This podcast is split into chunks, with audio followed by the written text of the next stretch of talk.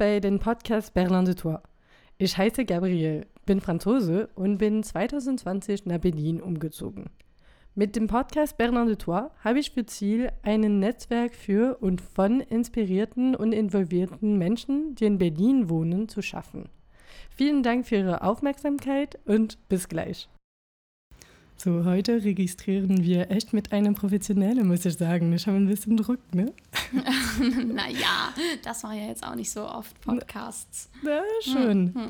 So, Helena Sattler. Oder Elena, wie Hel soll ich sagen? Helena. Helena Sattler. Ja, genau. Herzlich willkommen. Vielen, vielen Dank, dass du dabei, dass du hier bist heute. Und um diese neue Folge anzufangen, könntest du dich bitte vorstellen? Ja, also mein Name ist Helena Sattler. Ich bin 23 Jahre alt. Ich komme aus Hamburg, aber wohne seit 2017 in Berlin. Und ich habe hier in Berlin Schauspiel studiert an der Fritz-Kirchhoff-Schule und arbeite jetzt als freischaffende Schauspielerin, Moderatorin und Autorin. Und ähm, ja. Schon echt viel, ne? Für 23 Jahre alt. Wir haben uns in 2018 getroffen, während meiner Prüf meine Praktikum so in Berlin. Und schon damals habe ich eine echte starke Erinnerung von dir, die für Schauspiel und für Schreiben und für Politik schon richtig sehr involviert war. Und das ist wirklich eine Erinnerung, eine erste Erinnerung, die ich von dir habe. War das immer so oder hat es mit deinem Ankunft, also Umzug nach Berlin so angefangen? Nee, also tatsächlich wusste ich wirklich schon immer ganz, ganz genau, was ich machen will. Also Schauspiel wollte ich machen, seit ich, also so dieses klassische Beispiel, eine erste Klasse, man spielt das Stück für die neue erste Klasse und da habe ich die Erzählerin äh, gespielt und danach war ich so, okay, ich möchte Schauspiel machen. Und geschrieben habe ich eigentlich auch seit ich schreiben konnte und ich glaube, davor habe ich sogar so ähm, auf Zetteln Geschichten geschrieben, aber dann halt mit so Bildersymbolen, weil ich noch nicht schreiben konnte. Und es gibt auch so Videos von mir als Kind, wie ich irgendwelche imaginären Shows moderiere. Also ich wusste schon immer ganz genau, was ich machen wollte. Also dieses politische Interesse, das kam, glaube ich, erst ein bisschen später und auch so durch die Fridays for Future Bewegung.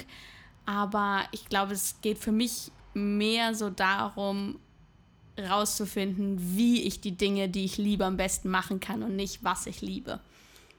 Und damals warst du noch in Hamburg. Also ich bin 2017 im Oktober nach Berlin gezogen, also direkt quasi nach dem Abi zum Schauspielstudium. Und also als 2018 haben wir uns ja dann genau mhm. hier in Berlin kennengelernt. Und dieses Schauspielstudium, waren deine Eltern damit einverstanden? Weil ich weiß, es kann ein bisschen schwierig, also es gibt Familien, wo das nicht so gut gesehen ist oder gehört oder was oder unterstützt ist. Wie war es bei deiner Familie? Nee, meine Eltern fanden es wirklich immer super. So, das ist also, echt cool. Ja, das, ist, das war sehr schön. Also meine Eltern sind jetzt selber überhaupt nicht in künstlerischen Bereichen aktiv, aber die konsumieren viel Kunst. Ne? Also meine Mutter geht jeden Monat in die Oper und meine Eltern gehen viel ins Theater, ins Kino, zum Poetry Slam. Meine Mutter liest sehr, sehr viel. Also das war schon immer irgendwas, was so ein großer Teil von unserer Familie war, auch gerade zusammen Filme gucken. Und ich glaube, manchmal hilft es auch, wenn die Eltern nicht in dem Bereich sind, weil sie nicht wissen, dass es schwer ist. Also sie einfach denken, ja, natürlich schaffst du das. Aber ich habe das mehr erlebt bei meinen Kommilitoninnen auf der Schauspielschule, die Eltern hatten, die auch Kunst machen, dass die eher so waren, ach nee, mach doch lieber was anderes. Es ist, andere Sachen sind vielleicht einfacher. Okay, das ist lustig. Das heißt, irgendwie nicht zu wissen, kann man mehr Unterstützung sein als andersrum. Ja, ich glaube, weil man dann von außen oft denkt, es kann ja nicht so schwer sein, da reinzukommen, so oder ähm, da auch irgendwie mehr Vertrauen drin hat, als wenn man vielleicht das selber durchgemacht hat und selber Schauspieler war und äh, total gestruggelt hat, in die Branche reinzukommen und dann dein Kind sagt, ja, das mache ich jetzt auch und man denkt so, oh, ich wünsche dir, dass du es nicht so schwer hast. Ich wünsche dir irgendwie einen leichteren Weg. Obwohl man ja auch sagen muss, ich kenne jetzt auch nicht so viele Berufe, wo ich sagen würde, dass die Leute einen total leichten Weg Sowieso. haben. Ja, das ist schon klar. Und Schauspiel und Komödien sind schon zwei unterschiedliche Sachen, oder? Einmal ist auf der Bühne und der zweite ist so gedreht, oder? Ähm, nee, also Schauspiel gibt es sowohl quasi im Film und Fernsehen als auch auf der Bühne. Also im Schauspielstudium hat man eigentlich immer mehr ähm, diesen Theateraspekt. Also wir hatten auch nur einen Camera-Acting-Kurs, aber sonst ist es mehr Bühnenschauspiel und ähm, haben viel Shakespeare gespielt zum Beispiel. Oder auf Englisch oder auf Deutsch? Auf Deutsch, genau. Okay. Und ähm, also es geht in beide Richtungen. Also ich glaube, das sind auch für manche zwei völlig verschiedene Bereiche. Ähm, und es gibt ja auch wirklich reine TheaterschauspielerInnen und reine FilmschauspielerInnen, aber es ist schon alles unter dem Begriff Schauspiel. Okay, und wenn du Schauspielerin sein möchte, hast du schon eine ausgewählt oder hast du eine präzise Idee davon? Oder? Ich würde am liebsten beides machen. Also man wird es ja eigentlich immer gefragt, so, ja. möchtest du lieber zum Film oder möchtest du lieber auf die Bühne? Aber ich möchte wirklich gerne beides machen. Also ich finde, das hat beides einfach ganz eigene Qualitäten. Und ich finde, ich liebe beim Theaterschauspielen, dass es sehr körperlich ist und, ähm, und diesen direkten Kontakt zum Publikum. Weil ich finde beim Schauspiel immer sehr wichtig, dass man weiß, für wen man spielt. Also ich habe nicht so viel ähm, oder ich sehe nicht so viel Sinn darin, nur für mich zu spielen oder in geschlossenen Räumen zu spielen mm, oder nur des Spielens willen zu spielen, weil ich immer denke, man macht es ja, damit es etwas auslöst bei den Leuten, die es sehen und um eine Geschichte zu erzählen und um Emotionen zu teilen. Und das ist eben sehr schön. Ich liebe das im Theater, dass man das Publikum so fühlt und dass du ganz genau weißt, wie die Stimmung ist und dass du ganz genau spüren kannst, ob das Publikum traurig ist oder ob es lacht oder ob du die Stimmung kippen kannst. Das liebe ich sehr. Und ähm, beim Filmschauspiel und Fernsehschauspiel finde ich aber toll, dass du wirklich so eine komplette Illusion erschaffen kannst. Also, ne, dass wirklich Leute das sehen und denken, dass das muss echt sein und diese Welt muss irgendwo existieren, weil alles so echt aussieht. Und diese Illusion mag ich auch sehr gerne. Du hast eine echt tolle Website auch und darauf schreibst du auch sehr viel so über Schauspielen, eine andere Welt zu kreieren mhm. und dann diese zu verwirklichen. Ja. Ja, also ich, ich glaube, es geht immer um Verdichten und Geschichten erzählen. Also ich mag das sehr gerne. Ähm, und, und ich glaube, was, was ich so geschrieben habe, war, ne, dass ich hoffe, dass man durch Schauspiel, wenn man Geschichten erzählt, dass man irgendwann die Wirklichkeit anders erzählen kann. Und dass man eben auch immer Utopien erzählen kann. Und, ähm, und ich glaube eigentlich, dass man also dass man am meisten erreichen kann mit Schauspiel, wenn man etwas zeigt, wo die Leute denken, das wollen wir auch. Oder im Theater, dass man denkt, ja, dass man eine Idee davon hat, wie die Welt sein könnte. So, zum Beispiel auch, wenn man irgendwie Green Storytelling macht und sieht, okay, die Welt könnte irgendwie grüner und nachhaltiger sein und das wäre schön. Und dass man vielleicht aufgrund davon, dass man etwas gesehen hat, etwas im eigenen Leben ändert. Und das ist eigentlich so dieser schönste Moment auch für mich, wenn man aus dem Theater und Kino geht und denkt, ich möchte etwas verändern. Nach, nachdem ich das gesehen habe, möchte ich in meinem Leben etwas verändern. Du hast auch so Instagram und Social Accounts. Gibt es Menschen, die zum Beispiel dich auf der Bühne sieht und dann danach irgendwas in ihrem Leben ändert und dir das teilt? Weil ich habe das Gefühl, dieses Kontakt mit dem Publikum ist nur ein Moment. Ja. Aber kann es länger dauern? Hm. Also direkt, dass jetzt ich mitbekommen habe, dass eine Person danach direkt ihr Leben verändert hat, kenne ich jetzt von den Sachen, die ich bis jetzt gemacht habe, noch nicht. Ähm, also wir hatten zum Beispiel in meinem Semester, hatte ich gespielt ein Stück ähm, namens Planet der Aliens, ähm, wo es um auch irgendwie die Millennials und die Klimakrise ging. Und äh, ich hoffe schon, oder ich glaube schon, dass das zum Beispiel ein Stück war, ähm, was übrigens von äh, meiner Kommilitonin Laura äh, Luise Schreiber geschrieben wurde, ähm, wo ich hoffe, dass da Leute danach vielleicht überdacht haben, wie sie ähm, im Leben mit der Klimakrise umgehen oder mit ihren persönlichen Problemen. Und ähm, da war zum Beispiel ein sehr schöner Moment, dass eine im Publikum saß und das geschaut hat und irgendwie während eines Monologs, äh, den ich hatte, gesagt hat, oh mein Gott, das ist mein Leben. So. Und, und ich glaube, das ist auch etwas äh, sehr, sehr Wichtiges, dass man Geschichten sieht und auf einmal denkt, man ist nicht alleine mit seinen Problemen. Und die Gedanken, die man hat, sind gar nicht so, also natürlich schon besonders, aber sie sind nicht einzigartig.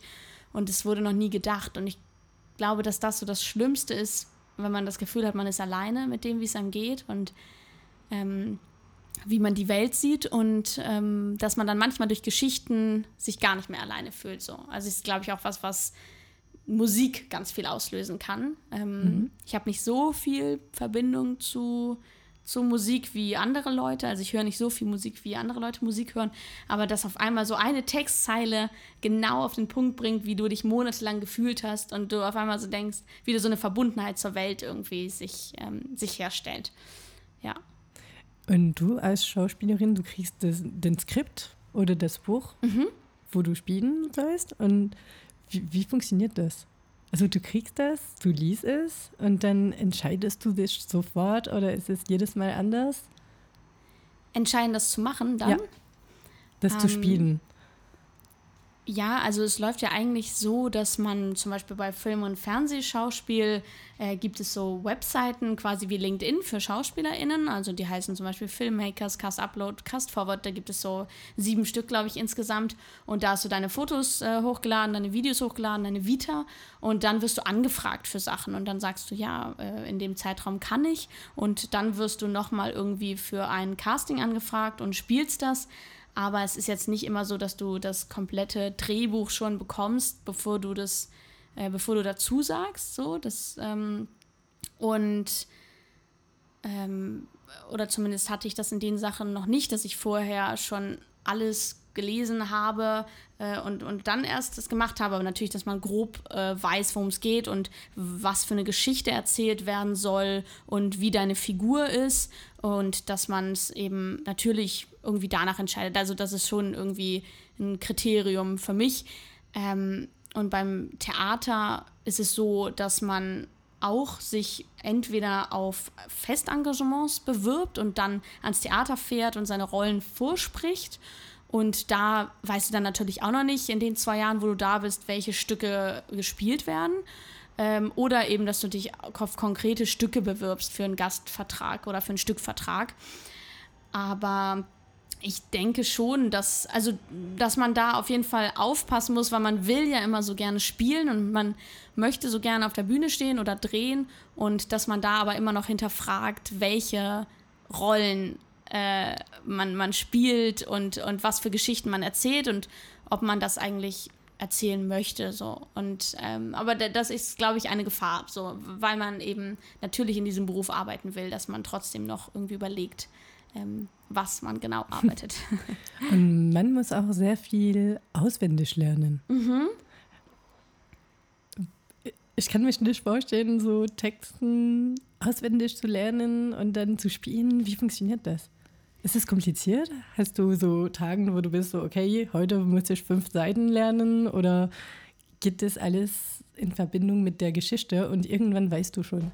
worüber es geht und was du sagen musst. Und, ja, und ich glaube, das ist ja unterschiedlich äh, bei SchauspielerInnen, wie leicht oder schwer ihnen das fällt. Also mir fällt es zum Glück sehr leicht, Texte auswendig zu lernen. Aber, das, aber es ist trotzdem eine Trainingssache. Also ich glaube, wenn man regelmäßig Sachen auswendig lernt, es wird irgendwann immer, immer leichter.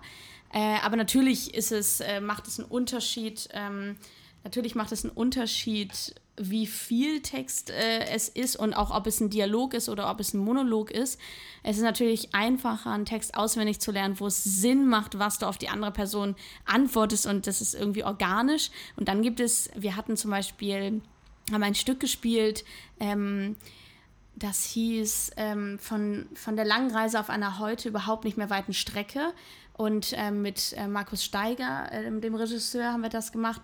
Und das waren zum Beispiel so Texte, die einfach Aufzählung waren von Haushaltsgegenständen, die überhaupt keinen Sinn gemacht haben. Also, äh, wo es irgendwie war, eine Waschmaschine, ein Schrank, ein, äh, und es war aber auch nicht so nach Räumen sortiert. Und ähm, also ich glaube, da muss man sich sehr bildlich die, die Dinge vorstellen und oder auch über den Klang gehen oder halt immer wieder. Und ich kenne auch Techniken, dass man das dann zum Beispiel aufnimmt und immer wieder hört. Ähm, oder sich nur die Anfangsbuchstaben der Worte aufschreibt. Aber zum Glück habe ich damit äh, nicht, nicht äh, so ein Problem. Aber ich glaube, wahrscheinlich auch, weil ich mir mal denke, ich habe damit kein Problem. Also ich glaube, wenn man erstmal denkt, oh Gott, es ist schwierig, dass man dann auch in so eine ja, Spirale kommt, dass es immer schwieriger wird. So wenn man Angst davor hat, einen Text auswendig zu lernen. Okay. Machst du auch regelmäßig so Improvisation? Ja, ich spiele sehr, sehr gerne äh, Impro. Ich durfte ein paar Mal dabei sein beim Impro-Lab von Tom Lass, dem Regisseur. Äh, das hat auch immer sehr, sehr, sehr viel Spaß gemacht. Und ich, ja, ich liebe Impro. Also es gibt ja jetzt auch viel im deutschen Film-Fernsehbereich gerade, dass viel Impro gemacht wird. Ich glaube, die Discounter ist äh, Impro. Jerks ist ja auf jeden Fall eine Impro-Serie, also wo die immer nur Szenen vorgegeben haben, was da ungefähr passiert, aber nicht wie die komplette, also also nicht, also nicht die Sätze, sondern nur so, okay, erst probiert die Figur das, dann geht die dahin, dann spricht sie das an, aber nicht eben, ah, sie sagt es genau so und so. Und auch ganz viel, ähm, ich glaube, die Beerdigung von Florida-Filmen, ähm, also es gibt ganz viele Formate im Moment, die das machen im Film-Fernsehbereich und das wäre so, also da würde ich unglaublich gerne mitspielen, also äh, weil ich das so schön finde, dass man sich so fallen lassen muss. Und ähm, dass es dann wirklich Sätze sind, die wirklich natürlich sind, weil ich finde, oft sind Filme, es wirkt zwar super natürlich, weil die Schauspieler, Schauspielerinnen einen super Job machen, aber diesen Satz hat im Leben noch keiner so gesagt. Ähm, und, und beim Impro kommt es halt sehr aus einem und ich glaube, man, man lässt sich auch viel mehr darauf ein und kann den Partner teilweise auch viel mehr verändern, weil er wirklich nicht weiß, was passiert. Und das fände ich sehr schön, bei sowas mal dabei zu sein. Kann man dich irgendwo regelmäßig sehen? Weißt du, dass in Berlin so offene, ich weiß nicht, wie das heißt auf Deutsch, offene Szene, zum Beispiel, wo es Impro gibt und du darfst da reingehen und das anzugucken? Ähm, ja, also zum Beispiel dieses Impro-Lab, das ist so äh, geschlossen, also und das ist auch so ein bisschen Sinn der Sache, glaube ich, ähm, dass man da eben einfach ausprobiert und nicht bei angeguckt wird. Ähm, ich habe zum Beispiel gespielt, letztes Jahr durfte ich drehen für Inga Lindström, da in, in Schweden, äh, für ZDF habe ich eine Nebenrolle gespielt. Das kann man sich noch ansehen. Dann habe ich mitgespielt im Kurzfilm der Hamburg Media School Underwater heißt der, äh, von Frederik Kau und Christian Sie. Ähm, der läuft gerade noch, glaube ich, auf vielen Festivals. Ähm, und äh, dann äh, habe ich eben vor zwei Monaten mit meinem alten Semester von der Schauspielschule, haben wir zusammen in der Brotfabrik in, in Berlin Planet der Aliens gespielt. Und da schauen wir auch noch, dass man das vielleicht nochmal spielt oder bei Festivals nochmal, bei Theaterfestivals nochmal spielt. Aber ich habe jetzt nichts, äh, wo ich regelmäßig äh, spiele, was man sich immer äh, angucken kann. Und was ist so die Verbindung oder die Linke zwischen Stand-up mhm. und Schauspiel. Ist es schon sehr anders? Oder weil diese Improvisation eigentlich ist sehr viel bei Stand-up auch. Ja, ähm, also es machen ja auch viele Schauspieler und Schauspielerinnen Stand-up. Also auch ähm, Leute von der Schauspielschule von mir früher ähm, jetzt äh, machen auch viel Stand-up. Ich glaube, dass es natürlich auch dieser Kontakt mit dem Publikum ist, der sehr ähnlich ist. Und eben dieses Spontansein und äh, Timing ganz viel und Geschichten erzählen. Also da gibt es natürlich schon und, und teilweise gibt es ja auch Leute, die eine komplette Kunstfigur ähm, dabei sind und eigentlich äh, ist es Schauspiel. Ähm, ja, wo, wo ist so doll der Unterschied? Ähm, wahrscheinlich bist du doch mehr du selbst und äh, verkaufst dich als du selbst und es ist nicht klar, okay, da steht jetzt eine Figur, die etwas spielt, sondern du denkst immer, dass die Person was aus ihrem Leben erzählt, auch wenn die Geschichten teilweise erfunden sind. Äh, dann ist es natürlich nicht eingebettet in eine Geschichte, in eine Szene. Ich glaube, das ist eigentlich so mit der größte Unterschied wahrscheinlich. Es ist keine Szene, in der das Ganze spielt, sondern es ist wirklich ähm, es ist wirklich die Realität, die Person steht da und erzählt was und ähm, es soll auch keine Illusion geschaffen werden, dass die Person gerade woanders ist. Ähm, und ähm, ja, also, aber interessant. Also werde ich noch weiter drüber nachdenken, wo, wo noch mehr äh, die Unterschiede sind. Und natürlich auch sind es meistens Sachen, die die Person selber geschrieben haben. Also beim Schauspiel ist es mhm. ja doch schon so, ähm, dass es eigentlich Texte sind, die jemand anders gemacht hat und dann noch eine Regie dazu kommt. Es gibt natürlich auch Stand-up-Comedians, die auch mit Regie arbeiten. Aber äh, ich denke mal, so in dieser offenen Szene, wo Leute einfach auftreten, dass da noch kein, keine Regie dabei ist, die dazwischen geschaltet ist. Und während deines Studiums habt ihr das so studiert oder probiert? Oder? Stand-up? Mhm. Nee, gar nicht. Gar nicht. Nee, ne? nee. Also das ist, glaube ich, da auch noch ziemlich getrennt. Also ich habe das auch noch nie gemacht. Weil ich kenne Ja. das nur aus äh, Kanada und ich denke, das ist Quebec, Aha. wo es gibt eine Schule nur fürs Humor eigentlich. Ja, Und da praktizieren Ja. die Menschen dann Stand-up. ja. Aber ich habe das Gefühl, es ist schon richtig getrennt irgendwie. Ich habe mich auch nie die Frage früher gestellt, aber jetzt, dass du da bist, Ja, aber ich habe das Gefühl, es ist sehr getrennt. Ja. Und Leute, die Stand-up anfangen, haben auch viele keinen Background in so Schauspiel eigentlich. ja. Ja, Meistens. also es spielen ja auch doch immer mal wieder äh, Stand-up-Comedians in, in Sachen In mit. Filmen. Also ich Mhm. habe jetzt auch gerade was gesehen mit Simon Pearson, äh, der Freibert, ein neuer deutscher Film, der spielt da auch mit. Ähm, ich meine auch Caroline Kebekus, äh, die deutsche Comedian, hat ja schon in einigen Filmen mitgespielt. Ähm, also äh, gibt es doch ja immer wieder, aber wahrscheinlich tatsächlich auch mehr in die Richtung. Also, dass, dass Leute Comedy machen und dann eben ein unglaublich gutes Timing haben und unglaublich gut wissen, wie man Geschichten erzählt und dann auch äh, gut äh, in, in Film und Fernsehen spielen können, als andersrum, dass Leute, die Schauspiel machen, auf einmal äh, denken, jetzt mache ich auch noch äh, Stand-up-Comedy. Ich glaube, die Richtung gibt es eigentlich seltener, interessanterweise, ja. Und wie hat sich alles mit so Corona ein bisschen geändert oder was waren die Auswirkungen von Corona? Ich war, als Corona anfing, war ich noch auf der Schauspielschule und das äh, hat natürlich sehr, sehr viel geändert. Also es war sehr schön, dass ich noch in der Schule war, weil ich glaube, wenn ich da schon ähm, freischaffend gearbeitet hätte, ich glaube, das war sehr, sehr hart für die Leute, weil auf einmal eben alles wegbrach. Also das kenne ich auch von meinen ModerationskollegInnen, dass das wirklich eine total harte Zeit für die war. Gut schreiben kann man natürlich äh, auch weiterhin. Ähm, das haben ja auch viele genutzt in der Zeit, aber ähm, ja, Moderation und Schauspiel fiel ja erstmal eigentlich völlig weg. Und äh, aber natürlich, äh, also hat es einmal die Schauspielschulzeit für mich sehr verändert. Also einmal war sie länger, so wir haben ungefähr sieben Monate länger waren wir dann dort, weil wir eben vieles nicht machen konnten. Und es war natürlich auch viel weniger körperlich. Also man hat dann eben keine Sachen mehr gemacht, wo man sich dichter kam als 1,50 Meter, was auch spannend war. Also ich fand es auch interessant im Theater zu sehen, wie zum Beispiel Liebesszenen gespielt wurden. Ähm, äh, ohne dass man sich nahe kam oder dass die Hände sich nie ganz berührt haben. Also ich fand da ist auch, also nein, ohne das positiv so zu positiv zu sehen, aber Ja, auch interessante Sachen passiert. Und ähm, wir hatten aber auch teilweise Sachen online. Also ich habe auch äh, Monologe alleine zu Hause online gemacht und dann war mein Lehrer per Zoom zugeschaltet und dann habe ich quasi mit der Kamera gespielt. Und ähm, das war auch, also ich habe zu der Zeit äh, Lolita als Monolog gemacht und das war natürlich auch äh, teilweise sehr unangenehm und Überwindung, ähm, diesen Monolog dann von der Kamera zu machen und dabei beobachtet zu werden. Das hatte dann auch nochmal so eine andere Dimension. Aber es ist, also ja, ich bin froh, dass ich noch zur, zur Schule gegangen bin zu der Zeit, aber es ist natürlich auch trotzdem einiges verloren gegangen. Und wann bist du, warst du mit deinem Studium fertig genau? Letztes Jahr, also ungefähr vor einem Jahr genau, ähm, haben wir unser Stück äh, Schneeheide 44 haben wir mit ähm, Klaus Hoser äh, im Akuttheater gespielt. Das war ungefähr, genau, das war, glaube ich, die erste Juniwoche, also als es dann wieder ging. Und ähm, ja, das ist jetzt ungefähr genau ein Jahr her. Also wenn wir ein bisschen früher gehen. Du bist, also du bist in Hamburg groß gewachsen, du Ja. hast dich für Schauspiel entschieden. Ja. Und wie bist du in Berlin gelandet?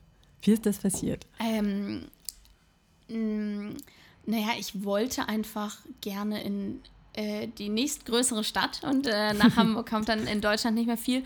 Und ich ähm, wollte auch dadurch, dass ich, also bei einer staatlichen Schule wäre ich auch überall hingegangen, aber ich habe gedacht, okay, wenn ich zu einer privaten Schauspielschule gehe, dann möchte ich nach Berlin gehen, weil ich dann einfach äh, die Zeit auch nutzen will, um ganz viel ins Theater zu gehen, ähm, um ganz viel, also einfach von der Szene mitzubekommen und ganz viel Kultur äh, mitzubekommen. Und, und da dachte ich, ist Berlin einfach mit die beste Stadt und äh, auch für die, also auch fürs Schreiben und fürs Moderieren eben ein guter Anlaufpunkt. Also und eben auch fürs politisch aktiv sein. Und ich hatte einfach das Gefühl, dass Berlin die Stadt ist, wo ich am besten alles, was ich gerne machen möchte, machen kann. Weil ich versuche, weißt du, als Franzose Mhm. und Ausländerin auch zu verstehen, wie Deutschen innerhalb von Deutschland ein Vorbild von, von Berlin haben. Ja, wie das so gesehen ist. Ja. Also von was ich verstehe von dir, ist es mehr Kultur und Politik. Ja, absolut. Und ich, ja, also ich, ich kenne das von ganz, ganz vielen KünstlerInnen, dass sie sagen, wo soll ich hingehen, wenn ich in Berlin? äh, und, und ich glaube, man braucht, also ich bräuchte in einer anderen Stadt, gut, vielleicht, äh, also nach Hamburg möchte ich nicht zurück, weil das einfach meine Heimat ist und weil ich das zu gut auf eine Art kenne. Und ähm, dann würde ich vielleicht noch, wenn ich jetzt sagen würde, ich möchte mehr Moderation machen, äh, was ich aber momentan nicht will, äh, ist Köln natürlich noch eine interessante Stadt. Wenn man sagt, man ähm, ja auch für gewisse äh, Fernsehsachen oder Film ist natürlich auch München noch. Ähm, da sitzen ja natürlich auch viele Produktionsfirmen. Aber ansonsten könnte ich mir nur woanders äh, vorstellen, hinzuziehen, wenn ich dort dann auch äh, fest am Theater wäre oder eine Serie drehen würde. Also wenn da irgendwas wäre, weil ich glaube, sonst schon das Gefühl hätte, dass ich viel Kultur verpasse. So. Und wie war deine Entdeckung von Berlin? Ähm, also ich, ich mochte Berlin von Anfang an sehr gerne. Warst du schon früher da? Ähm, ja, ja, aber okay. ich kannte nicht, ich glaube, wenn man Berlin vorher besucht, ist es immer so dieses Hauptstadtfeeling und so dieses, ähm, ja, man besucht den Bundestag, man ist am Brandenburger Tor, man ist äh, so an der Friedrichstraße. Äh, oder auch so dieses sehr historische, also dass man natürlich sich viel ähm, mit ähm, also der Geschichte von Berlin beschäftigt und irgendwie schaut, wo, wo ist die Mauer verlaufen, in Museen geht. Ähm, also diese, dieses Berlin kannte ich. Ich glaube, wenn man nur zu Besuch vor in Berlin ist, lernt man aber nicht so dieses, oder ich zumindest nicht, ähm, dieses Kiezmäßige an Berlin kennen. Also äh, ich war vorher noch nie in Neukölln oder auch nicht irgendwie in, in Friedrichshain, sondern dann wirklich immer mehr äh, Mitte äh, Brandenburger Tor Regierungsviertel und dachte, Berlin wäre ja also gar nicht so also dass es so viele Cafés gibt, so viele Restaurants, dass es so lebendig ist, das, das wusste ich vorher nicht, bevor ich nach Berlin gezogen bin. Ähm, und ja, ich mochte es sofort. Ich habe aber auch zuerst in Prenzlauer Berg gewohnt und das ist natürlich auch Hamburg äh, sehr ähnlich von der Architektur und auch so äh, teilweise vom Lebensgefühl, also trotzdem noch was anderes, aber es war nicht so dann so ein äh, totaler Schock in einer neuen Stadt zu sein. Ähm, und ich fand es aber schwer und ich glaube, das teilen auch viele Anschluss zu finden in Berlin, weil unser äh, Semester in der Schauspielschule ist sehr klein, also wir waren nur zu fünft und auf der ganzen Schule, glaube ich, auch immer nur so zwischen 15 und 20 Leuten. Und äh, ich meine, bei unserer Firma, wo wir uns kennengelernt haben, waren wir ja auch quasi nur wir zwei und dann unsere zwei Chefs. Also und ich fand es sehr schwer, hier Leute kennenzulernen, weil man eben nicht so diese Stammkneipe hat, wo alle sich treffen und äh, nicht dieses Studentenstadtmäßige, okay, wenn die Leute nicht zu Hause sind, sind sie auf jeden Fall in dem Café oder in der Bar oder in dem Club, sondern also man muss ja wirklich immer, wenn man eigentlich jemanden kennenlernt, sofort sagen, lass uns ja, in schön. Kontakt bleiben, lass uns die Nummern austauschen, weil man wird sich nie wiedersehen. Und ich bin jetzt nach also jetzt bin ich ja seit viereinhalb Jahren hier und jetzt ist es so, dass ich wirklich regelmäßig Leute spontan treffe, also, also zufällig treffe. Also wenn ich durch die Straßen gehe, dass ich jemanden treffe. So nach, ja, aber das hat eben auch viereinhalb Jahre gedauert. Aber das ist sehr schön. Dann äh, ist man doch ein bisschen mehr angekommen. Da hast du total recht. Diese, diese Sache von, du weißt nie, wo die anderen sind, ne? Ja. Weil es so viele Möglichkeiten hier ja. gibt. Und ich wollte dir auch fragen, es gibt einen Witz sehr aus von Ausländern. Von wann bist du nach Berlin umgezogen? Mhm. Weil für uns ist es so Winter Berlin. Ja, schon eine ja. richtige Thema. Ja. Ist es auch so stark, wenn du von also von Hamburg bist oder ist es schon ähnlich? Ich glaube, es ist immer schrecklich. Also es ähm, gibt ja, auch bei also, Deutschen gibt es einen ja, Mythen total. von Berliner, Berliner ja, Winter. Total. Also ich kenne auch so dieses, wenn du hier ach Gott, jetzt weiß ich aber nicht mehr, aber so und so viele Winter geschafft hast, darfst du dich Berlinerin nennen. Äh, nein, es ist, es ist wirklich schrecklich. Also ich finde es, und ich habe auch im Moment so dieses, weil der Sommer kommt und äh, ich habe so das Gefühl, ich kann gar nicht so viel machen, wie ich gerne machen würde, weil man so weiß, du musst irgendwie diese drei Monate alles ausnutzen und ins, äh, ins äh, Open-Air-Kino gehen und schwimmen gehen und ähm, also du hast so tausend Sachen im Kopf und du weißt, du hast nur eine begrenzte Zeit und danach es ist wieder ewig Winter und du weißt nicht, was du. Äh, also man kann natürlich immer noch sehr viel machen, aber die Leute sind ja auch einfach schlechter gelaunt und äh, man ist nicht mehr so viel draußen. Nee, das finde ich auch sehr hart. Vor allem dieser Corona, also die, diese Corona-Winter waren äh, extrem hart. Das war richtig hart, ne? Ja. Weil, also in Berlin dürften wir, also es war sowieso keine Bar, keine Cafés, keine Ja. Restaurant mehr geöffnet. Ja, Und natürlich keine Außenveranstaltungen und auch drin. Ja. Alles war zu. ja, Und du solltest nur zu Hause bleiben und dann zu Aldi gehen für Einkäufen und dann arbeiten und wieder zurück. Also das war schon, war schon schrecklich. Ja, obwohl so ganz extrem war es ja, glaube ich, nur ganz am Anfang. Nee, ähm, und danach, Ja. ich weiß gar nicht mehr, wie das jetzt, ich glaube, man, die Cafés und so hatten ja schon irgendwie alle auf, diesen. Aber du solltest immer entweder diese testen oder deine, deine Impfnachweis zeigen, etc. Also es Genau. war schon viel Kontrolle. Genau, ja, das ich. fand ich alles gar nicht so schlimm. Ich fand mehr diesen beruflichen Aspekt schlimm, dass einfach ich total Lu- Lust hatte, im Winter zu arbeiten, weil man einfach nicht so viel, ja, oder ich, ich brauche im Winter nicht so viel Freizeit haben wie, wie im Sommer. Also so jetzt kann ich irgendwie äh, also habe ich eben sehr, sehr viele Sachen, auf die ich Lust habe zu machen. So, aber im Winter hätte ich einfach gerne unglaublich viel gearbeitet. Aber im Winter war halt, ist es halt generell weniger in der Künstlerszene. Ähm, also es finden weniger Veranstaltungen statt, es wird weniger gedreht. Ähm, und durch Corona war noch mal weniger. Und dadurch war ich einfach dann viel im Homeoffice und ähm, das, ja, das hat dann nicht so viel Spaß gemacht. Das waren einfach zu wenig Menschen, die ich gesehen habe.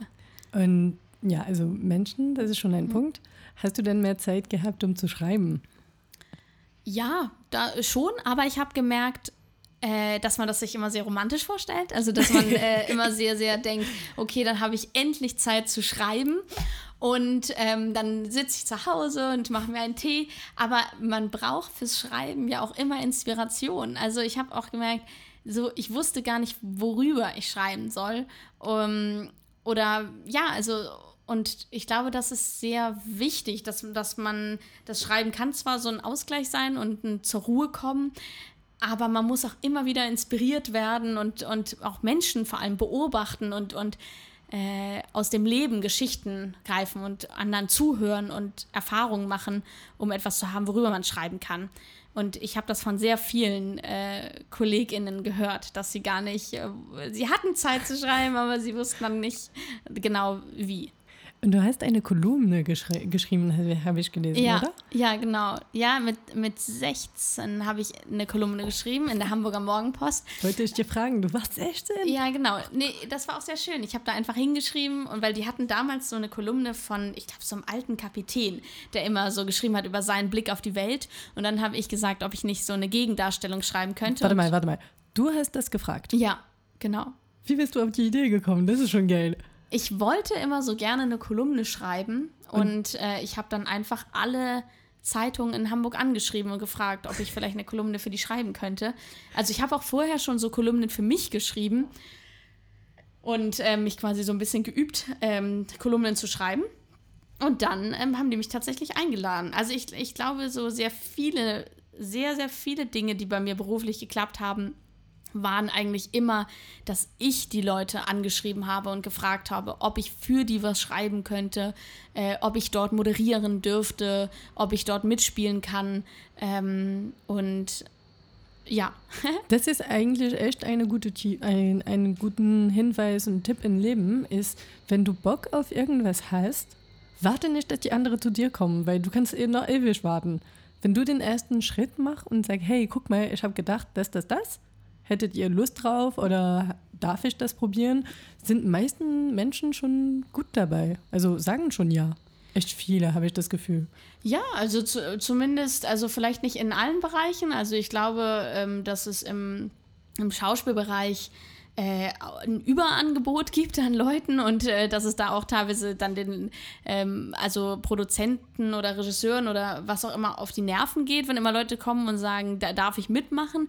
Aber ich glaube total dieses was Eigenes machen. Also wie du auch hier den Podcast machst oder ich meine, äh, du, du hast das ja auch immer gemacht, eigene Projekte zu machen. Und ähm, ich glaube, dass das einfach für mich auch sehr wichtig ist, immer im Tun zu bleiben, im Machen zu bleiben. Ähm, einmal, weil man dann die Sachen tun kann, die man liebt und ähm, in Übung bleibt und ähm, dadurch sich, ja, man dadurch Menschen kennenlernt und sich Türen öffnen und man dadurch auch nicht, ja, ich glaube, es ist ganz wichtig, nie in dieses, ins Warten zu kommen. Ähm, und, und ja, dass Leute auf dich zukommen und ja, also ich glaube, das ist sehr, sehr wichtig für die Psyche, einfach genau immer zu machen, weil man dann auch nicht ins Vergleichen kommt und man dann auch immer hinterfragen kann, ob man die Sachen, die man macht, eben wirklich gerne macht. Also ich, ich glaube zum Beispiel, wenn man etwas spielt und äh, so zum Beispiel, ähm, wie, wie wir das gemacht haben mit dem Semester, ein Stück äh, auf die Beine stellt und dabei gar keinen Spaß hat, dann dann wird sich das nicht ändern, auch wenn es dann ein äh, kommerzielles Projekt an einem großen Theater ist. Also ich glaube, wenn es dir im Kleinen nicht Spaß macht äh, beim Machen, dann ähm, ist der Gedanke falsch zu denken, dass es, wenn es dann auf einem höheren Level ist, dass es dann auf einmal Spaß macht. So, also dass man da eben gut schauen kann, was einem eigentlich Spaß bringt. Ja, das ist eine echt gute Zusammenfassung, muss ich sagen. Was hast du mit 16 dann gelernt? Das regelmäßig zu schreiben etc. Wie war das? Erstmal, ähm, wie oft war das? Einmal die Woche. Es ist schon viel. Und hast du so Charakter, also maximal Charakter, die du schreiben solltest? Oder war das eine Thematik? Oder? Ja, ähm, ich, ich durfte, glaube ich, immer Themen vorschlagen. Manchmal haben sie auch irgendwie äh, Themenvorschläge gemacht, aber ich war da sehr, sehr, sehr frei und ähm, äh, hatte auch eine äh, gute Redakteurin, die mich da betreut hat und die das immer gut äh, irgendwie auch umgewandelt hat, ähm, so dass es noch irgendwie dichter irgendwie war und besser gepasst hat auch teilweise zu dem Stil. Ähm, was habe ich gelernt? Ähm, Hast du Kontakt vielleicht mit den Leuten, die dir gelesen haben, gehabt? Ja, also da habe ich auch teilweise Rückmeldungen bekommen, auch teilweise, äh, also sehr nette Rückmeldungen, aber auch böse Rückmeldungen. No ich war, ja, ich, ich weiß, ich habe einmal was über Alkohol geschrieben und ich habe geschrieben, dass meine Eltern froh waren, als ich angefangen habe, was äh, irgendwie so ein Bier zu trinken, weil sie, also, weil es diese, oh Gott, sie, sie ist äh, norm, normal und da haben sich Leute darüber aufgeregt, dass das so Richtung, dass es, äh, man Alkohol natürlich nicht so gut reden soll. Ich würde das, ich würde sehr viele Kolumnen, die ich damals geschrieben habe, nicht mehr schreiben. Ja, aber das ist da auch, also wenn man eine 16-Jährige fragt, ja. ihre Sicht zu schreiben, kann man auch nicht sagen, hey, das ist, passt nicht. Also, ja, es wurde auch oft gesagt, ob das nicht jemand schreibt, der über 30 ist und einfach nur sagt, ich wäre 16.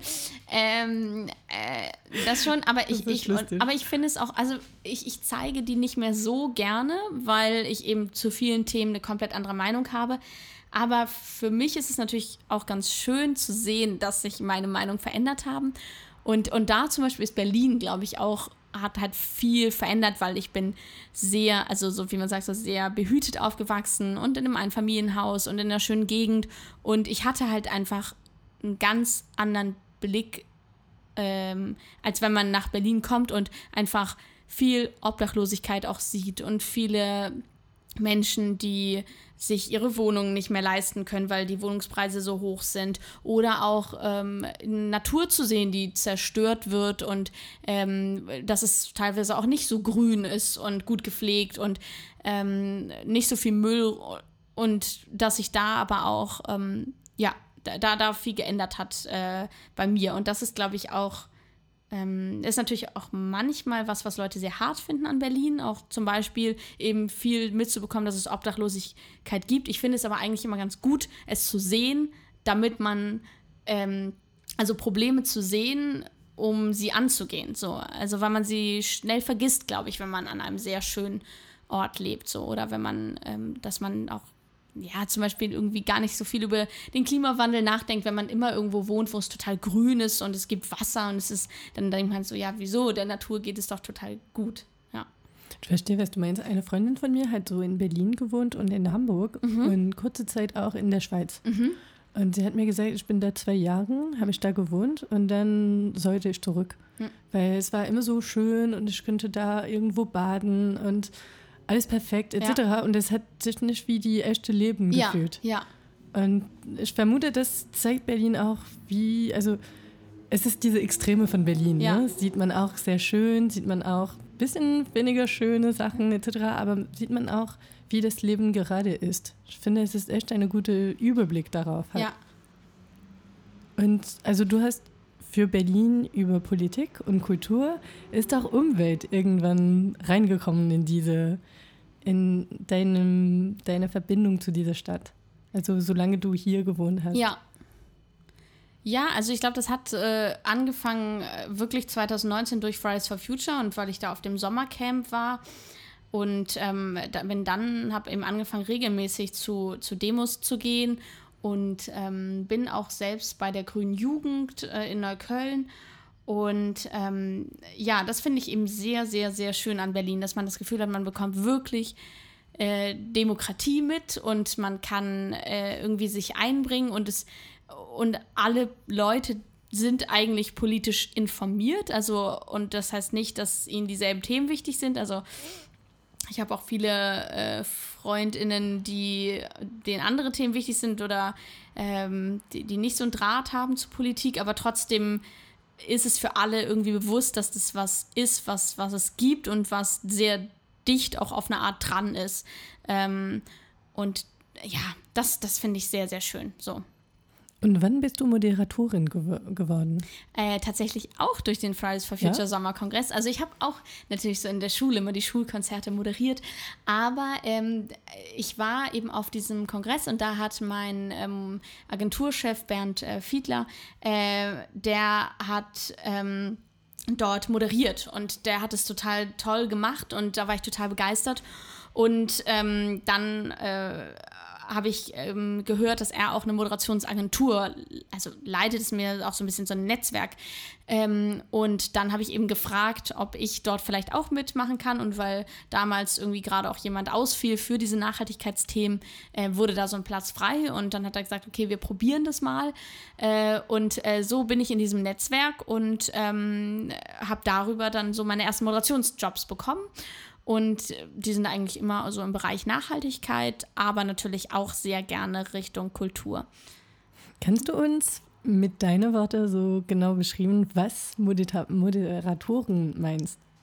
Ähm, also, also ich leite vor allem durch Diskussion und durch ähm, Events. Also es gibt natürlich so diese Moderation von äh, Geschäftsveranstaltungen oder ähm, Filmpremieren oder ähm, ja, also einfach von Veranstaltungen, wo Leute im Publikum sitzen und du stehst alleine auf der Bühne und sagst, so, und jetzt kommen wir zum nächsten Programmpunkt, jetzt machen wir das und das. Das mache ich gar nicht so viel. Ähm, also würde mich auch interessieren, wenn es gerade um so kulturelle Events geht. Aber was ich eigentlich mehr mache, sind, äh, dass ich durch Diskussionen leite. Also, dass wirklich irgendwie du eine Bühne hast und da sitzen eben fünf Leute und dass du dann eben durch ein Gespräch führst, die Fragen stellst und äh, die Aussagen auch hinterfragst und ähm, ja, die Leute miteinander ins Gespräch bringst. Und ähm, das mache ich viel mit äh, PolitikerInnen oder äh, eben ExpertInnen, ähm, viel mit äh, Stiftungen. Also ich moderiere eigentlich nicht für Unternehmen, sondern eigentlich immer für entweder äh, die Parteien ähm, oder für Stiftungen ähm, und Initiativen. Mm, und genau, also am schönsten sind eigentlich immer äh, Diskussionen, an denen das Publikum auch irgendwie teilhaben kann oder sehr aktiv ist, weil das dann auch, dann, dann hat man eben auch wieder diesen Publikumsaspekt. Also ich finde Moderation am langweiligsten, wenn niemand da ist. Also wenn es äh, nur, also ja, wenn, wenn es dieses Publikum nicht gibt, sondern irgendwie nur aufgezeichnet wird oder so. Das ist schon eine richtige Arbeit. Also ich, ich meine, wie wirst du dich für eine Moderation, dich, wie sagt man, Preparation. Mir fällt ähm, das Wort. Ja, äh, ja, also wie vorbereiten. Ja, genau, wie bereite genau. ich mich vor? Also es geht natürlich einmal darum, dass man sich insgesamt mit dem Thema auskennt. Muss man ein Spezialist sein? Ähm, nee, also ich, ich glaube, es ist auch manchmal gut, wenn man sich mit dem Thema auskennt und beschäftigt, aber auch nicht zu viel weiß, weil man dann quasi ja auch gar nicht mehr weiß, was könnte das Publikum jetzt nicht wissen. Also man muss ja auch dann immer nachfragen, Entschuldigung, könnten Sie das nochmal erklären? Was meinen Sie denn damit? Ähm, Und deswegen glaube ich, ist es gut, wenn man in der Thematik ist, aber jetzt auch nicht das studiert hat ähm, oder, oder da in dem Bereich selber immer arbeitet. Ähm, dann mache ich für die meisten Moderationen, bereite ich auch die Fragen vor äh, und spreche die dann auch ab, aber manchmal auch nicht. Manchmal wollen sie das auch oder müssen sie das vorher nicht wissen. Und äh, dann ist es halt ganz viel überlegen, wer spricht wie viel und wie macht das Gespräch Sinn. Also ich glaube, dass das eben auch wie beim Schreiben oder wie beim Schauspiel viel mit Dramaturgie zu tun hat. Ähm, also dass es darum geht, wenn ich jetzt mit der Frage einsteige, was wird die Person wahrscheinlich antworten und kann ich die Frage, die danach kommt, noch stellen oder würde die schon beantwortet haben oder macht die dann gar keinen Sinn mehr? Und so ein bisschen vorher schon durchzuspulen, wie das Gespräch verlaufen wird ohne dass man dann da sitzt und gelangweilt ist, weil man schon genau weiß, was die Personen sagen. Ich glaube, das ist so das Schwierigste, dass man selber interessiert bleibt, aber auch nicht völlig aus der Bahn geworfen werden kann. Und dann übe ich natürlich auch viel äh, einfach sprechen, die Fragen stellen, ähm, gute Übergänge finden, schnell zu verstehen, was die Personen sagen, an welchen Stellen machen Zusammenfassungen Sinn, an welchen nicht. Ja, und dann ist man dort und macht vorher noch seine Stimmübung und dann geht's los. Und ein bisschen in einen anderen Bereich, aber ich habe das gehört für äh, Anwälten. Aha. Und weißt du, diese Anwälte fragen zu den anderen etc. Ja. Ich habe gehört, ein Anwalt sollte immer die Antwort wissen. Mhm. Das heißt, du stellst eine Frage, aber weißt schon, was geantwortet wurde ja. und du kannst damit spielen. Ja. Ist es das Gleiche bei dir als Moderatorin oder ist es auch manchmal passiert, dass eine Antwort dich total überrascht hat? Und wie hast du darauf reagiert?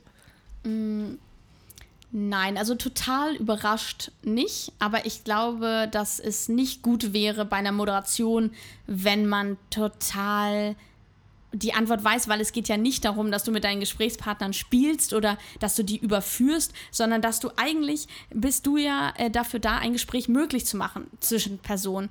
Oder, ähm, na gut, du moderierst ja auch gerade. Also, also wenn du äh, alles, ich glaube, es ist ja also langweilig, wenn du alles wissen würdest, äh, was du sagst. Und ich glaube, es ist auch schön, wenn man selber auch manchmal dann Themen anschneidet, die man gar nicht gedacht hätte, die vielleicht kommen.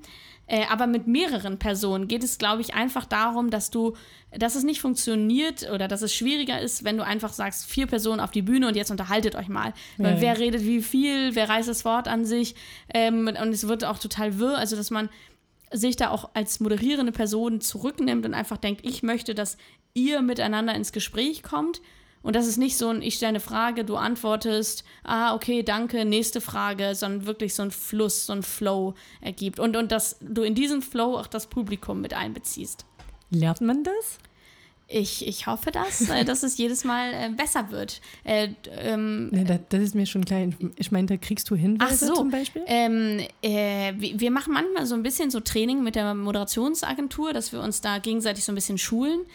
Aber nee, so richtig gelernt äh, habe ich das nicht. Ähm, das ist wirklich so durch einfach ausprobieren und ja. Also ich habe deine EU-Kommission ah, ja. Moderator ja. gesehen. Also ich fand es schon, es ist, ich meine, wie, wie viele Personen gucken durch das? Ähm, das kommt drauf an. Da waren, glaube ich, so in ich weiß Publikum. nicht, 200 Leute im ja, Raum. Genau. Es sind schon 200 Leute, plus du bist mit vier oder fünf. Ja, Vier, ja. Unterschiedliche Personen. Ich meine, das ist echt viele. Also, ich mache Moderatorin mit einer Person in einem Raum und ich fühle mich sehr, sehr sicher ja. hier. Ja. Ich meine, es ist schon eine ganz andere Arbeit und ähm, Niveau. Und viele Verantwortung auch. Ja, ich glaube, es ist aber auch viel, äh, manchmal auch ein bisschen viel behaupten. Also ähm, ich glaube, dass vorher, vor Moderation sind die Leute eigentlich immer ultra gestresst und auch die, die das organisiert haben und auch dafür da zu sein, zu sagen, nein, es wird alles gut. Und, äh, und was ich an der Moderation ähm, schön finde, ist, dass ich immer denke, ich kann ja über alles reden. Also, weil beim Schauspiel zum Beispiel, ähm, was ich aber auch ja sehr liebe, ist natürlich, dass du kannst nicht erklären, wenn etwas schief läuft. Also weil du dann eine Illusion zerstörst. Also ich meine, natürlich kannst du irgendwie, wenn du was drehst, den Take abbrechen, äh, aber im Theater, du kannst nicht sagen, oh, Entschuldigung, äh, wir sind jetzt hier gesprungen. Und, also du kannst es natürlich machen, aber äh, es macht natürlich was kaputt. Aber ich habe das Gefühl, bei einer Moderation ist es überhaupt nicht schlimm, äh, wenn du sagst, also ich habe überhaupt keine Angst, während der Moderation auch zu sagen, ach, jetzt habe ich ja total den Faden verloren, während sie äh, gesprochen haben. Äh, worüber haben wir denn geredet? Oder, äh, oh, es, also ich mag es auch manchmal, wenn bei Moderation gleich am Anfang irgendwas schief läuft, weil es dann diesen Druck rausnimmt. Ähm, ja, und das finde ich sehr schön. Und das, das ist eigentlich immer das, was ich denke. So, ähm, wenn irgendwie Karten durcheinander sind oder irgendein falsches Video abgespielt wird. Man kann es ja immer benennen und man muss ja nur eigentlich dem Publikum und allen, die sitzen, das Gefühl geben, ist so, okay. ich hab's, ja, es okay. ist alles in Ordnung und. Äh, und du hast den Griff? Ja, genau, ich hab's im Griff. Also, und dafür da zu sein, die Kommunikation zu machen. Geht deine Arbeit dann weiter nach diesen Moderatoren-Momente? Würdest dir zum Beispiel gefragt, kannst du irgendwas darüber schreiben? Kannst du Rückmeldungen darauf geben oder noch nicht? Nee, also danach ist es eigentlich immer vorbei. Also das ist Vorbereitung, Vorgespräche und dann ist die Moderation und danach ist es auch, dann fahre ich. Oder, ähm, nee, also das, das geht eigentlich nicht weiter. Also es gibt natürlich manchmal Moderationen, wo dann äh, Folgemoderationen äh, kommen. Aber nee, das ist eigentlich, äh, das, das ist getrennt vom, vom Schreiben zum Beispiel. Okay, weil ich habe am Anfang über deine Website gesprochen. Mhm. Das heißt helena-sattler.com. Ja. nee, .de. Ach ja. so, wichtig. Ja. .de. Ja. Wie bist du, ist das eine normale Sache zu tun oder hast du die Idee gehabt oder? Eine Website zu machen? Ja. Ähm, das hat ein, ein Freund von mir, Kian Fitzner, hat gesagt, ähm, ich soll das doch mal machen.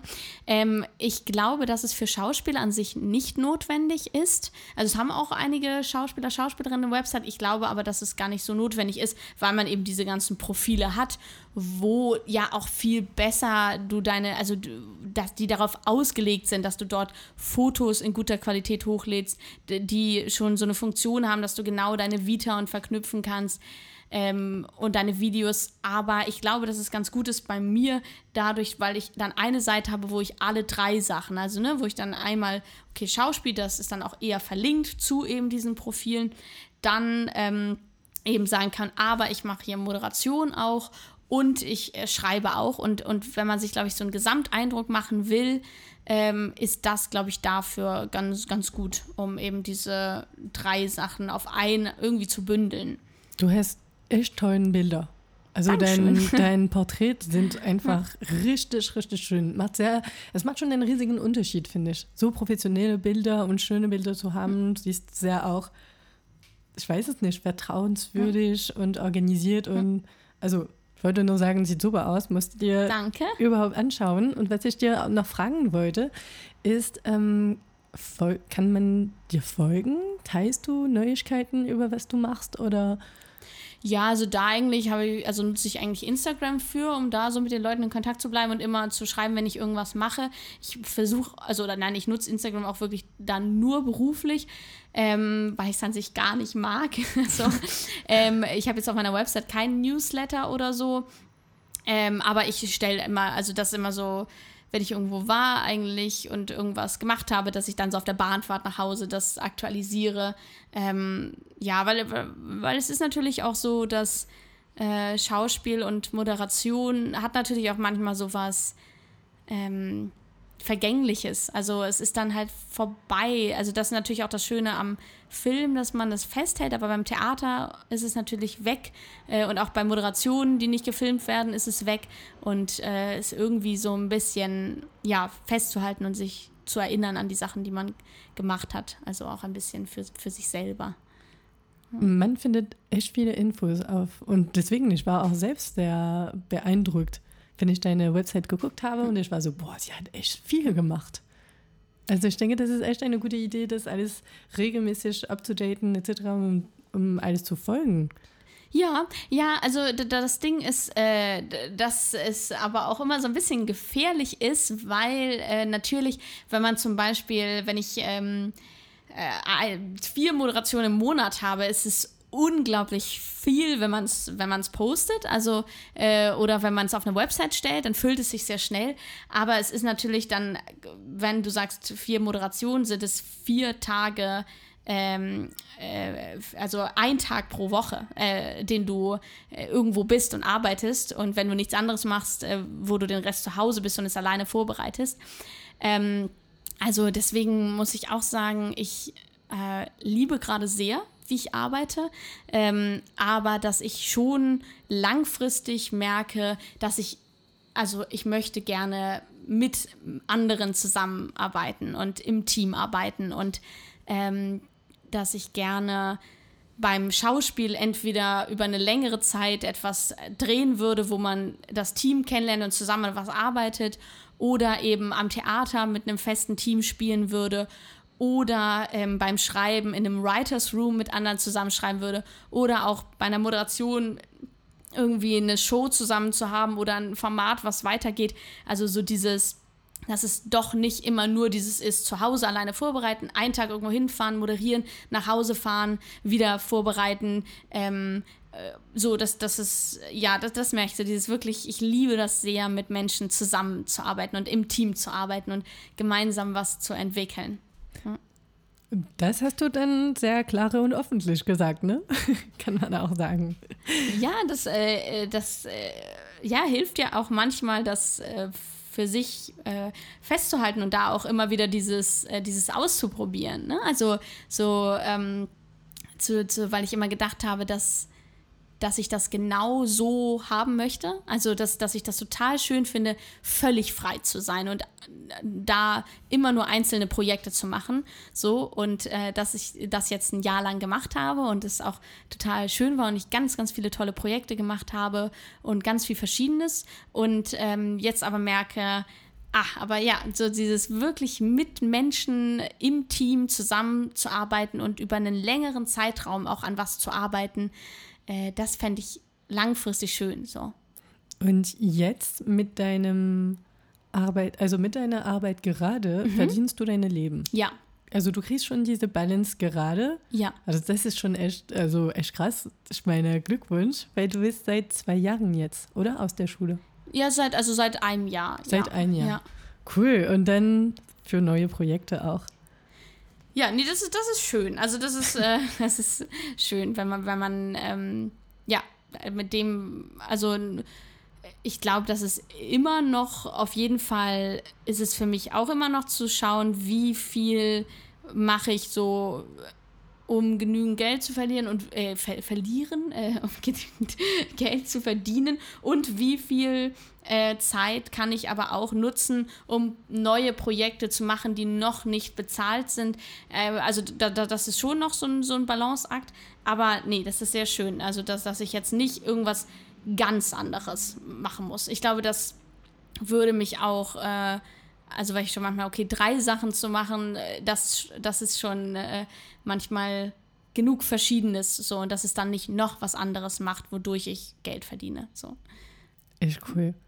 Also ich habe meiner Seite echt alle meine Fragen gestellt. Also vielen lieben Dank. Ja. Gibt es eine Frage oder mehrere, die ich dir nicht gestellt habe, die, die du gerne hättest oder eine Antwort dazu? Darauf war ich jetzt nicht vorbereitet. ähm, Nein, ich glaube, äh, ich, ich war jetzt nicht in der Moderationsrolle. Nee, das, das muss ich auch sagen. Ich bin unglaublich schlecht im Leben, äh, also es, Fragen zu stellen. Also, also ich finde es immer auch interessant, dass zum Beispiel ich kann auch nicht spielen. Also so im Leben, also wenn man so dieses, dieser Moment, man packt ein Geschenk aus und man findet es furchtbar. Also gut, dass ich habe jetzt nicht mehr diese Erwartungshaltung, dass meine Geschenke toll sein müssen, aber ähm, so, wo immer alle sagen, ah, ne, sie ist, also, sie ist eine Schauspielerin und, sie, und so, ich kann es ganz schlecht. Äh, und, oder auch, wenn, wenn ich irgendwo privat bin und dann wird so das Publikum gefragt, gibt es Fragen? Und äh, also das ist auch ähm, immer hilft, äh,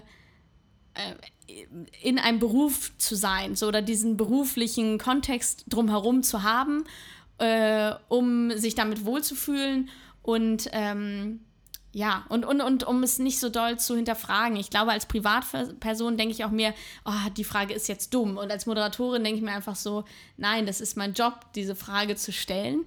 Ähm, ja, äh, das, das finde ich noch. Deswegen äh, bin ich froh, bin ich, fand ich schön, dass äh, du, du die Fragen gestellt hast. Und hast du dann wie Helena oder wie deine Schauspielerin oder wie als Moderatorin dann beantwortet? Ähm, jetzt die Fragen. Mhm.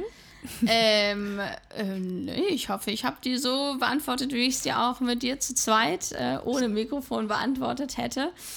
Ähm, ich denke schon. Ja, nein, ich, ich probiere auch sehr, ich, dass ich nicht, nicht denke, ich bin, ähm, ich bin eine Schauspielerin, ich bin eine Moderatorin, ich bin eine Autorin, weil, weil ich immer denke, dass das ein sehr unter Druck setzt, also das auch wirklich damit Geld zu verdienen, äh, um sich so nennen zu dürfen und auch immer und äh, weil das auch schnell in Frage gestellt werden kann. Also ich glaube, dass man mir jetzt nicht sagen kann bei Moderation, dass ich das nicht bin, weil ich einfach damit mein Geld verdiene und das jeden Monat mache. Aber bei Schauspiel äh, bin, muss ich ehrlich sagen, bin ich ja noch am Anfang. Also so, da bin ich letztes Jahr fertig geworden. Moderation habe ich schon während der Schulzeit gemacht.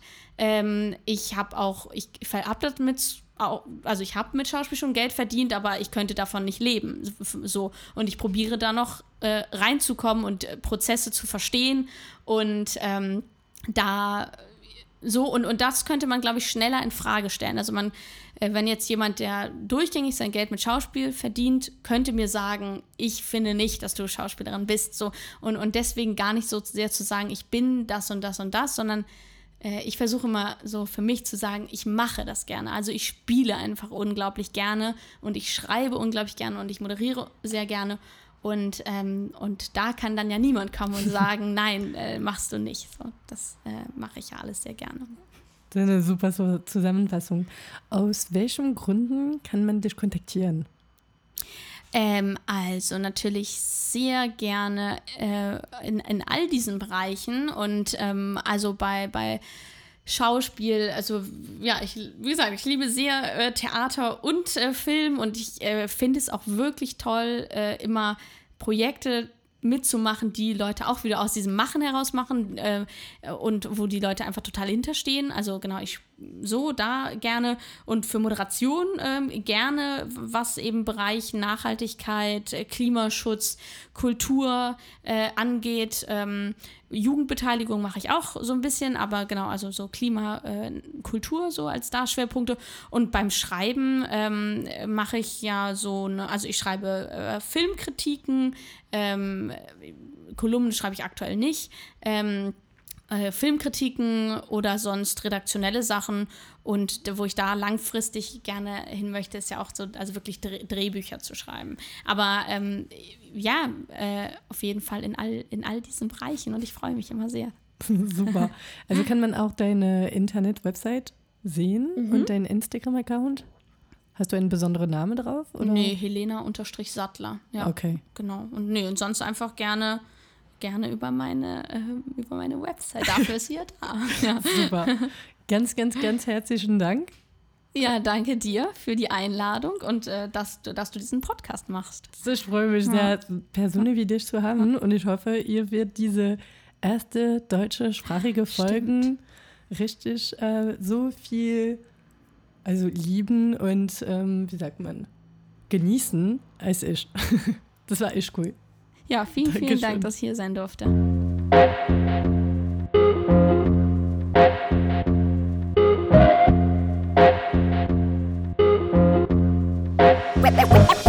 Herzlichen Glückwunsch, ihr habt die ganze Folge bis zum Ende gehört. Ich hoffe, dass ihr unserem Gespräch genossen habt. Mehr Info findet ihr über das Website www.bernardetour.com und die Instagram-Seite at bernardetour. Ich wünsche Ihnen noch einen schönen Tag und bis nächstes Mal. Tschüss! Wait,